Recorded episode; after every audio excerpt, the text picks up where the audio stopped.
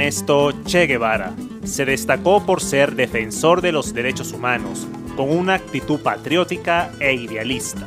Ahora sí, la historia tendrá que contar con los pobres de América, que han decidido empezar a escribir ellos mismos para siempre su historia, para llegar hasta los Olimpos gobernantes a recabar sus derechos.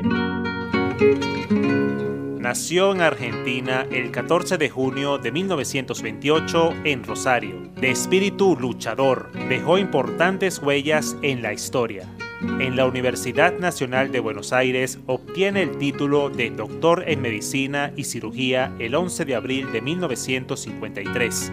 Tus manos, tus manos, tus manos llenan de fe, llenan de fe en la victoria Reinaldo Taladrid, analista y periodista cubano, resaltó las convicciones del guerrillero heroico.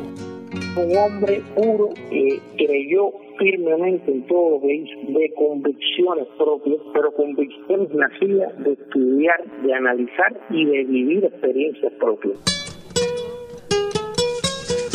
El Che Guevara encabezó las luchas de la Revolución cubana junto a Fidel Castro contra la tiranía de Fulgencio Batista. Organizó industria. No solo fue el gran guerrillero de la Sierra Maestra, hizo su famoso libro La Guerra de Guerrilla, que incluso en la Academia Militar de West Point en Estados Unidos se enseñaba ese libro, que se reunió con las más importantes figuras del planeta en esa época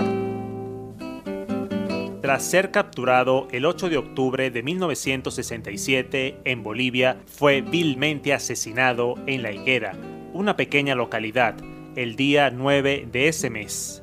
Seamos como el Che, porque como un rayo a seguir, como un sendero vivo, el Che se desparramó cual lluvia por estas tierras, nos empapó. De gloria